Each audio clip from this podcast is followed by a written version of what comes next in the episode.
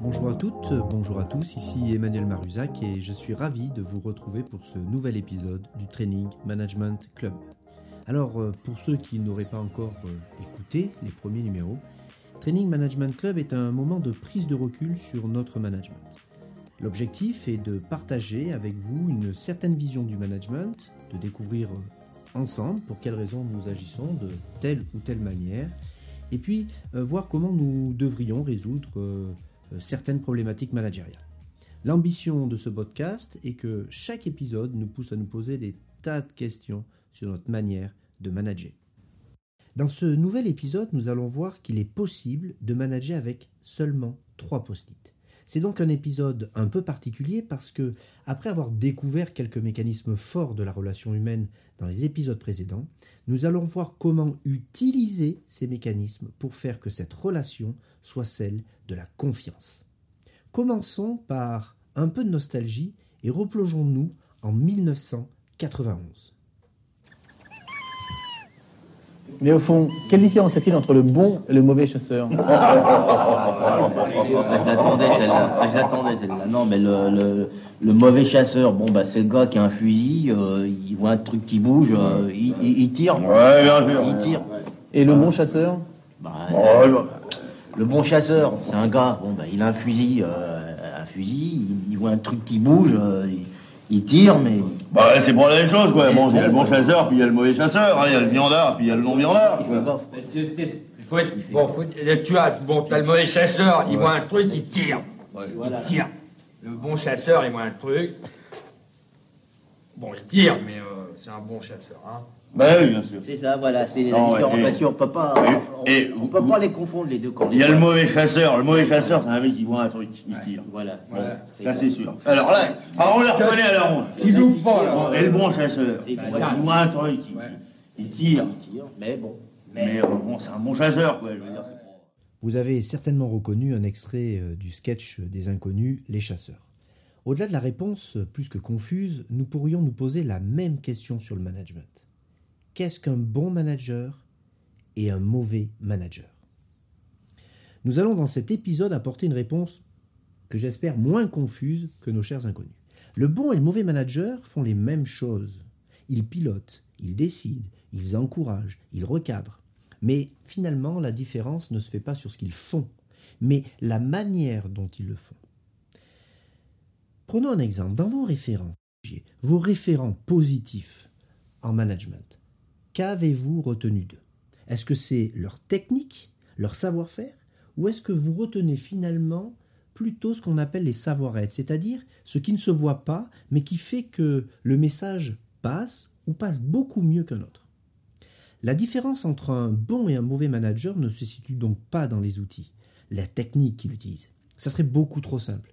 Si ça se résumait aux outils, euh, à ce moment-là, il suffirait d'acheter n'importe quel bouquin qu'on trouverait sur le management, et Dieu sait qu'il y en a beaucoup, pour devenir un bon manager. On en trouve toujours un qui correspond pile à notre attente. On a tous acheté ce livre-là, nous l'avons lu, nous avons essayé d'appliquer, puis cela a pu marcher, mais pas tout le temps, pas complètement, pas trop souvent, parce qu'on l'a pas assez utilisé, parce que trop compliqué à mettre en œuvre, bref, il y a quelque chose qui manque. Non, la différence se joue ailleurs pas sur des outils, mais sur l'intention. L'intention que je vais mettre en tant que manager pour arriver à faire progresser mon collaborateur. Comment je vais m'y prendre pour toucher l'individu et pas seulement le salarié dans chacun de mes collaborateurs. Vous savez, qu'est-ce que je vais pouvoir toucher qui fait que chaque matin, mon collaborateur va se lever avec l'envie et le plaisir de venir travailler avec, pour ne pas dire pour, moi, son manager. Ce qui est le plus incroyable, c'est que euh, cette différence entre le bon et le mauvais manager, tout manager peut la faire pour autant qu'il l'incarne au quotidien.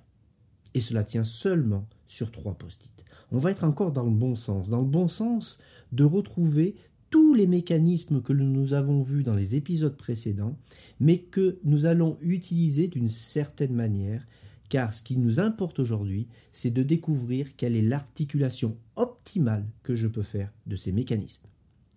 Premier post-it, ça va être le besoin de reconnaissance. Qu'est-ce qui fait que lorsque l'on propose à un prisonnier soit une punition par les coups, soit l'isolement, il choisit toujours les coups s'il a fait une bêtise?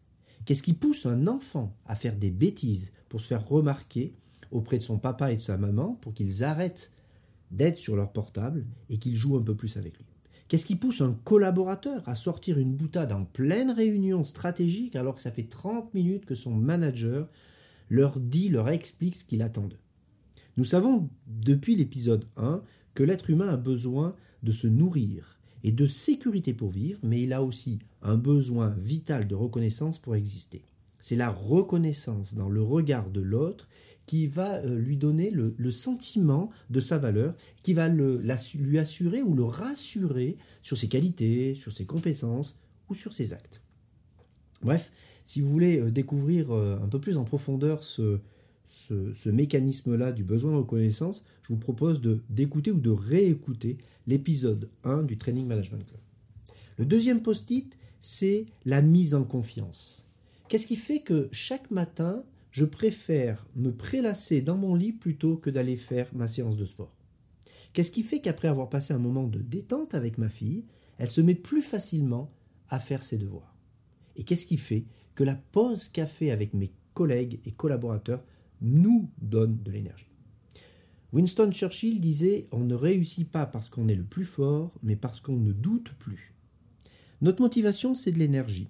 Cette énergie que je vais utiliser pour réaliser des choses dont je ne suis pas obligé de faire, mais qui m'intéressent fortement.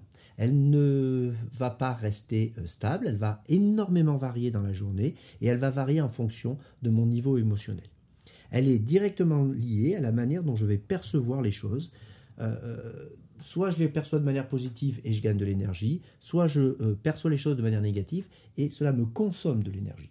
Plus j'aurai confiance en moi parce que j'entends des choses positives sur moi, plus ma motivation va monter, plus je vais entendre des choses qui vont faire douter de ma valeur, plus ma motivation va diminuer parce que je vais avoir moins d'énergie.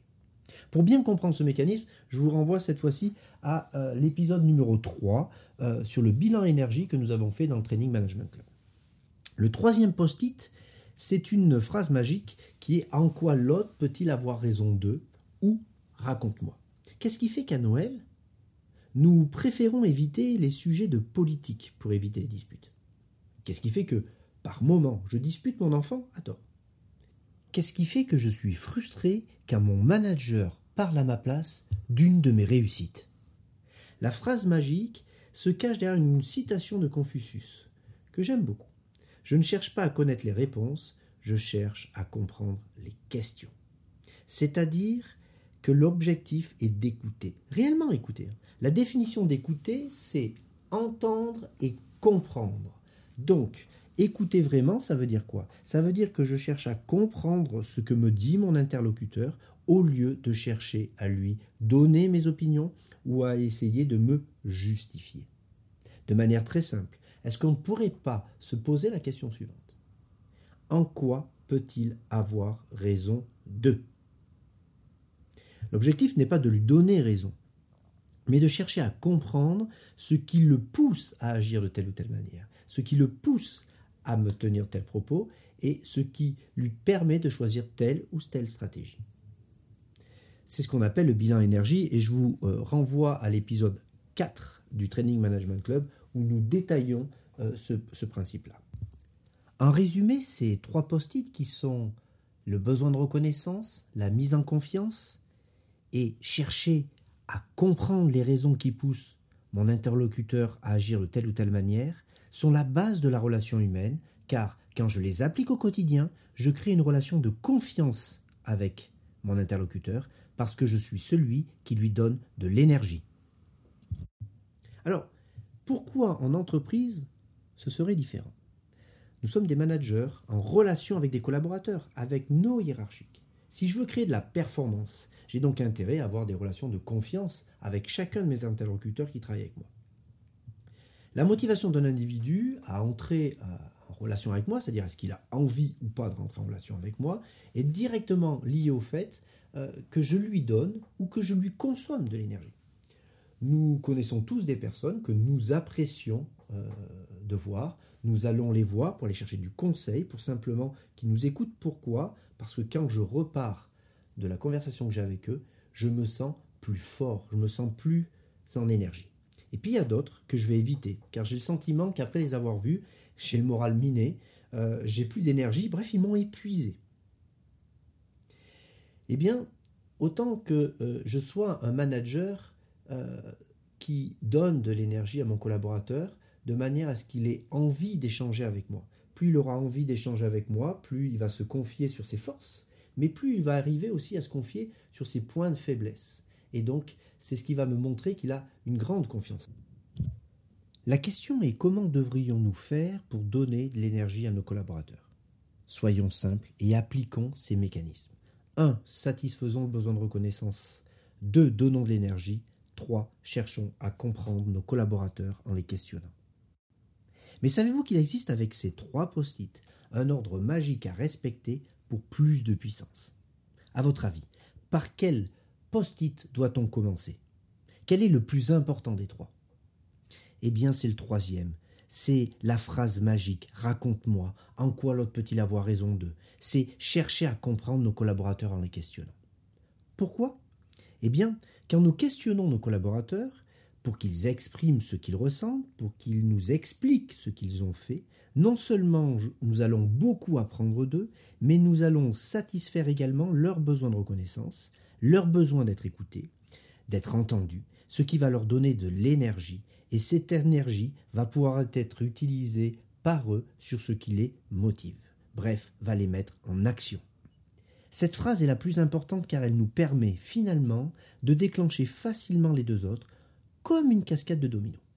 Autre parallèle que l'on peut faire, euh, c'est comme si vous essayiez de faire monter une mayonnaise. Si vous ne mettez pas les ingrédients dans le bon ordre, jamais votre mayonnaise ne montera. Par contre, en utilisant les ingrédients dans un certain ordre, le bon ordre, votre mayonnaise va monter, elle va être onctueuse, elle va être aérée.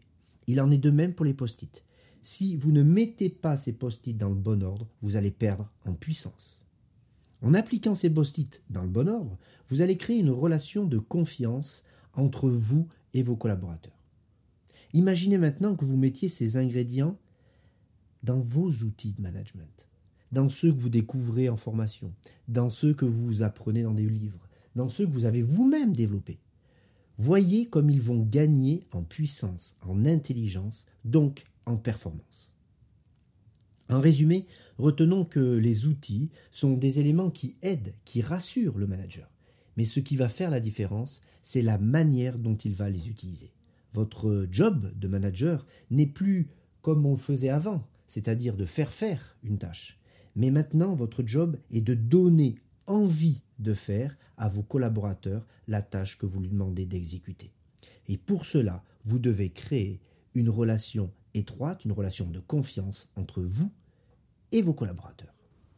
Merci à vous d'avoir euh, suivi cet épisode du Training Management Club. Alors si vous souhaitez échanger avec moi, n'hésitez pas à me laisser des messages sur mon compte Twitter, at emarusac, at e m a r u s c z a k ou directement par mail à e.marusac@yahoo.fr e.maruszak sur yahoo.fr donc. Je serai ravi d'échanger avec vous. Alors j'espère que cet épisode vous a autant plu que les précédents. Si c'est le cas, le meilleur moyen de le faire savoir, c'est bien sûr euh, de le partager, mais aussi de laisser des avis sur iTunes. Euh, cela fera une grosse différence euh, pour le Training Management Club. Alors surtout, ne vous gênez pas. Merci à tous et je vous dis à bientôt pour un prochain épisode du Training Management Club. Au revoir.